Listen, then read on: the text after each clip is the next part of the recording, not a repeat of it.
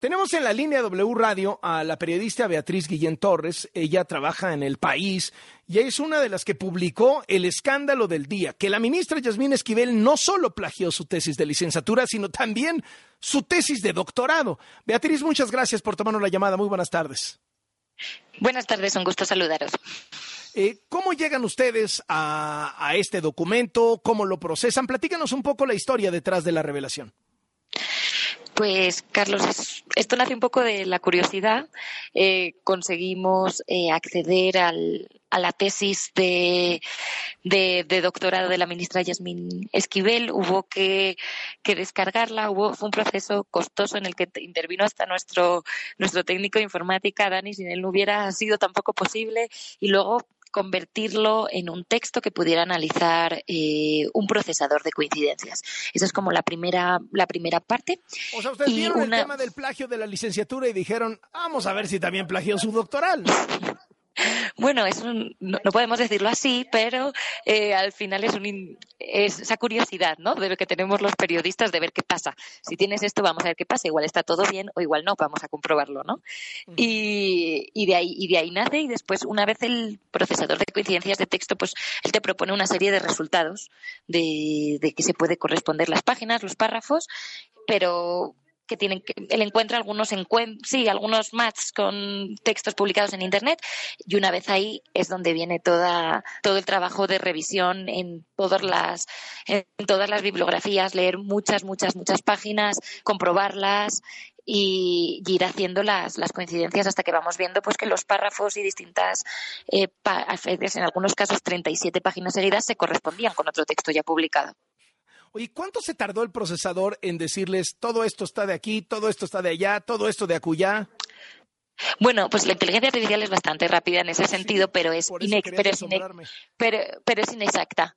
O sea, es como ah. él también te, también te puede identificar, si por ejemplo ponemos como su tesis sobre los derechos fundamentales, y los derechos fundamentales son, bueno, la libertad, la, la fraternidad, si eso también está en muchos, en muchos lugares, también te lo detecta. Por eso digo que es muy inexacto y tienes que hacer una, una gran labor luego manual. Ya, ya entendí. ¿Cuánto tiempo tardaron ustedes en analizar? Primero en darse cuenta que había muchísimos párrafos y luego hablar con los plagiados para que, entiendo que a ciegas, sin saber que era de Yasmín Esquivel, eso es, la tesis, eso es. Eh, dijeran sí, sí, sí, es plagio. ¿Cuánto tardaron en todo ese proceso? Pues hemos estado eh, esta semana hemos intentado, porque sabíamos al final que, el, que en el momento en el que también a ellos se les otorgó, bueno, se les dio los textos a ciegas completamente de esto es lo que hemos encontrado, cómo lo valorarías. Y una vez ellos acreditaron los dos, además de una forma, tanto eh, José Manuel Rodríguez Uribes como Miguel Carbonell, de una forma eh, o sea, clara, no sin ambigüedades. Esto es un plagio, o sea, no tuvieron dudas de esto, quizás puede ser una mala citación, no tuvieran dudas. Ellos se sentían plagiados. Fue cuando les comentamos a quién pertenecía ese texto. ¿Y ¿qué te parece la posición de la ministra a través de su abogado de, hombre, cité mal, me, fallaron las comillas?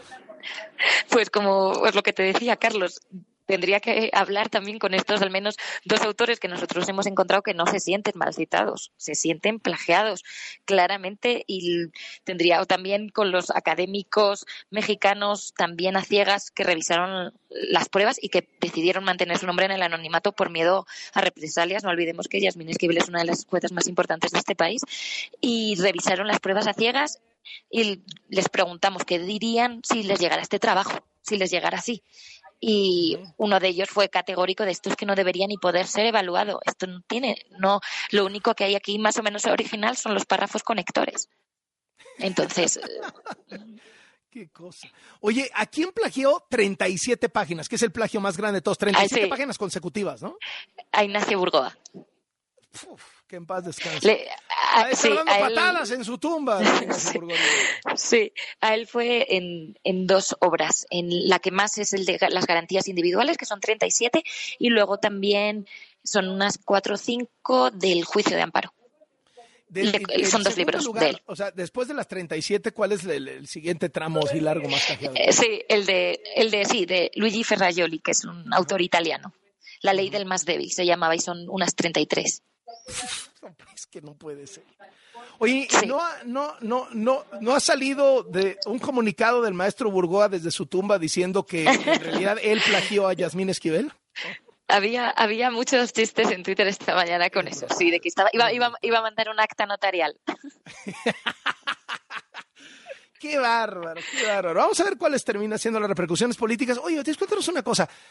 Cuando, cuando, cuando le quitas la, el pañuelo y aparece el conejo, o sea, que cuando estás hablando con los dos plagiados y les dices, bueno, entonces sí es un plagio, sí, sí, sí es un plagio salvaje. ¿Quieren ustedes saber quién los plagió? Y les revelas que es Yasmín Esquivel. ¿Qué pasa en ese momento? Pues en, el, te he de decir que esas dos conversaciones en concreto las tuvo mi compañero Cedric Raciel, o sea, él te lo podría explicar mejor. En el caso de Rodríguez Uribes, pues él es de España, entonces no, no tiene tanto como esa patata caliente que ya tenía Yasmín Esquivel aquí. Eh, yo sí te puedo contar que yo sí hablé con los dos académicos a quien se los se los revelé y los, esos no, dicen los nombres, ¿verdad? Ustedes no dicen los nombres de los académicos. Porque ¿Esos, fueron plagiados o esos ustedes los consultaron como académicos? Los consultan, son, son dos académicos muy, muy, muy prestigiosos, Carlos, de, con una larguísima trayectoria y los dos, una vez conociendo a quién pertenecía, no quisieron, no quisieron salir su nombre. Y, la, la reacción de uno de ellos fue cuando le dije, bueno, me hizo un, fue un análisis, le pudo dedicar un poquito más de tiempo, pues me mencionaba cómo, eh, y se reía de cómo puede ser que las notas al pie cambian de formato según a qué autor esté plagiando. Sabes que, claro, según va el, apellido primero o va el libro primero, según a qué autor esté plagiando, va cambiando a lo largo del texto. Y se reía y me, y me decía, decía, es que esto es esto es impresentable ante un comité evaluador.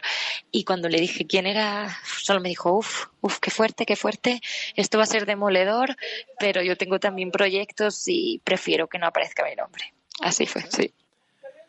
Qué grave que México se ostente como democracia, que México se presuma todos los días que si la libertad de expresión, y la gente tenga que esconderse por miedo a las represalias de denunciar un plagio, ¿no? A alguien cercano al gobierno. Me parece que, ahí pues queda, ¿no? O sea, digamos, como, un, como una segunda arista de este tema, ¿no? Sí, sí, para mí sí, sí evidencia el estado en el que muchos académicos, aun con mucha carrera y muy prestigiosos, en qué condiciones tienen que seguir haciendo su trabajo.